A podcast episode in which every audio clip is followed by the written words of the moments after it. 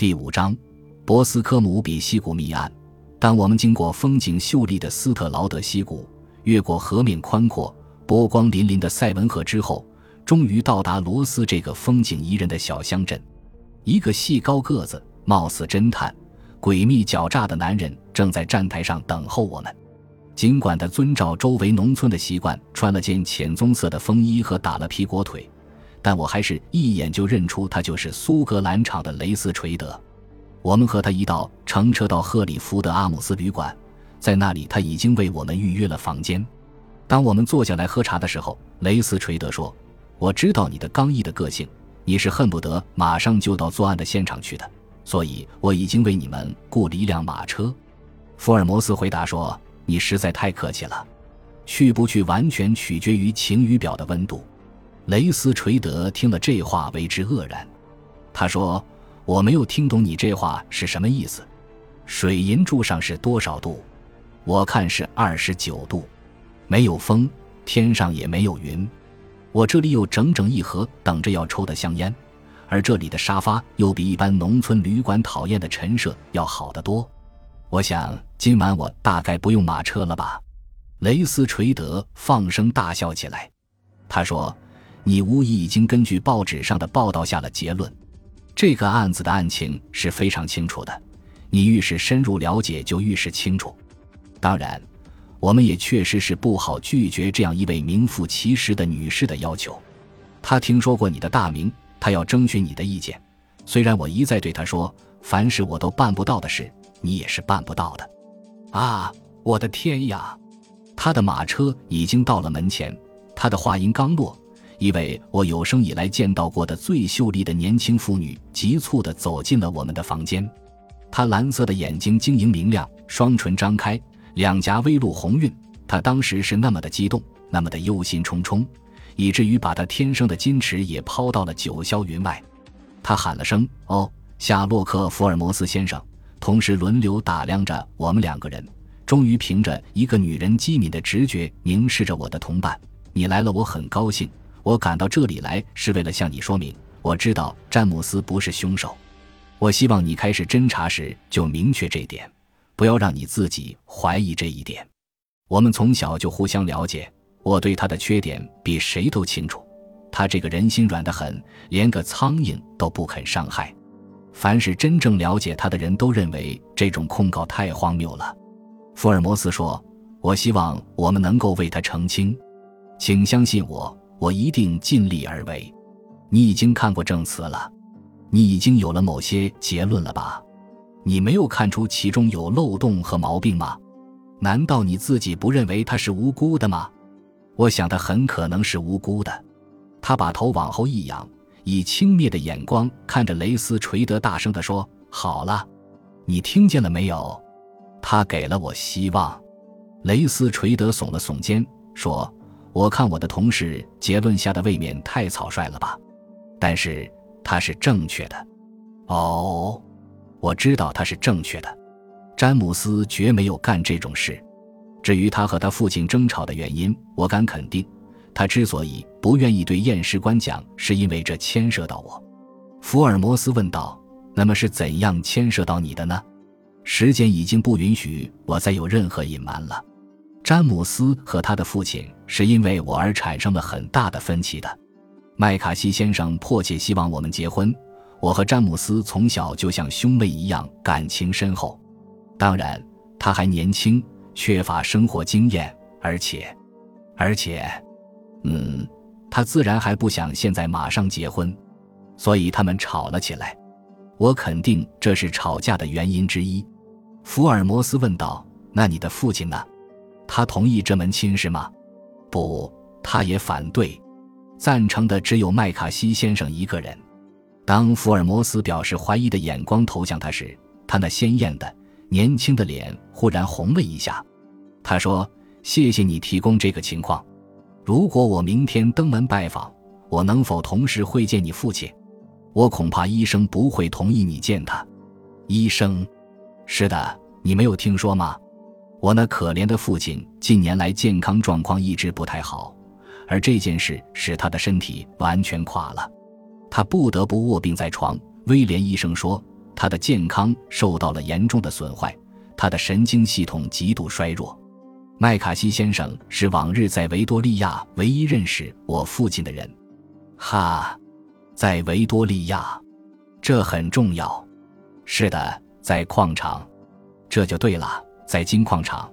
据我了解，特纳先生是在那里发了财的。是的，的确是这样的。谢谢你，特纳小姐。你给了我有重要意义的帮助。如果你明天得到任何消息的话，请即刻通知我。你一定会去监狱看詹姆斯的。哦，如果你去了，福尔摩斯先生，请务必告诉他，我相信他是无辜的。我一定照办，特纳小姐。我现在必须回家了，因为我爸爸病得很严重，而且我离开他的时候，他总是很不放心。再见，上帝保佑你们一切顺利。他激动而又急促地离开了我们房间，就像他刚进来的时候一样。我们随即听到他乘坐的马车在街上行驶时隆隆的车轮滚动声。雷斯垂德在沉默了几分钟后，严肃地说：“福尔摩斯，我真替你感到羞愧。你为什么要教人家对毫无希望的事抱有希望呢？我自己不是个软心肠的人，但是我认为你这样做未免太残忍了。”福尔摩斯说。我认为我能想出办法为詹姆斯·麦卡锡洗清罪名。你有没有得到准许到监狱里去看他的命令？有，但只有你和我可以去。那么，我要重新考虑是否要出去的决定了。我们今天晚上还有时间乘火车到赫里福德去看他吗？时间多得很。那么，我们就这么办吧。华生，恐怕你会觉得事情进行的太慢了。不过。我这次去只要一两个小时就够了。我和他们一起步行到火车站，然后在这个小城镇的街头闲逛了一会儿，最后还是回到了旅馆。我躺在旅馆的沙发上，拿起一本黄色封面的廉价的通俗小说，希望他能给我一些趣味以资消遣。但是那些微不足道的小说情节，同我们正在侦查的这件深奥莫测的案情相比，显得太微不足道，太肤浅了。因此，我的注意力不断地从小说虚构的情节转移到眼前的现实中来。最后，我终于把那本小说扔得远远的，全神贯注地去思考今天所发生的事件。假定说这个不幸的青年人所说的事情经过完全属实，那么从他离开他父亲到听到他父亲的尖声叫喊而急忙赶回到那林间空地的刹那之间，究竟发生了什么怪事？发生了什么完全意想不到和异乎寻常的灾难呢？这应该是某种骇人听闻的突然事故，但是这可能是什么样的事故呢？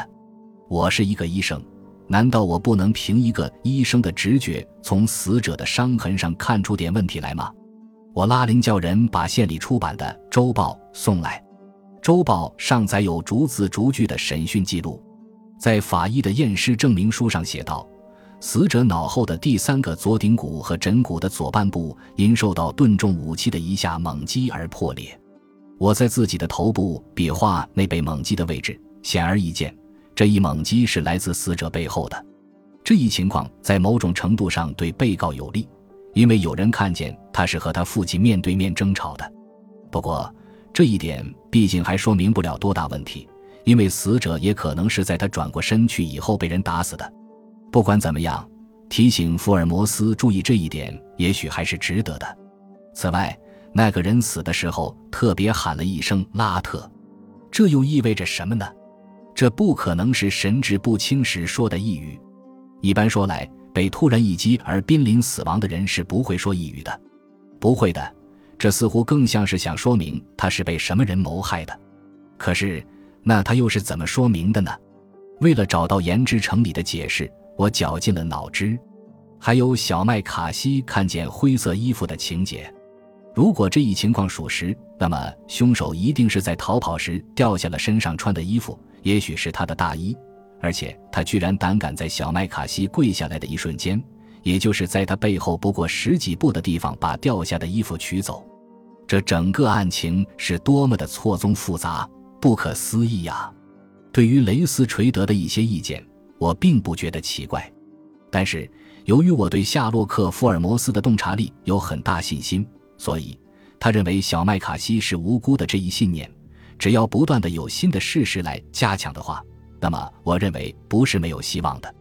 夏洛克·福尔摩斯回来的很晚，因为雷斯垂德在城里住下了，他是一个人回来的。他坐下来的时候说：“晴雨表的水银柱仍然很高，希望在我们检查现场之前千万不要下雨，这事关重大。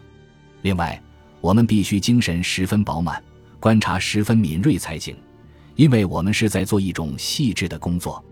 我们不希望在长途跋涉而疲劳不堪的时候去做这个工作。”我见到了小麦卡西。感谢您的收听。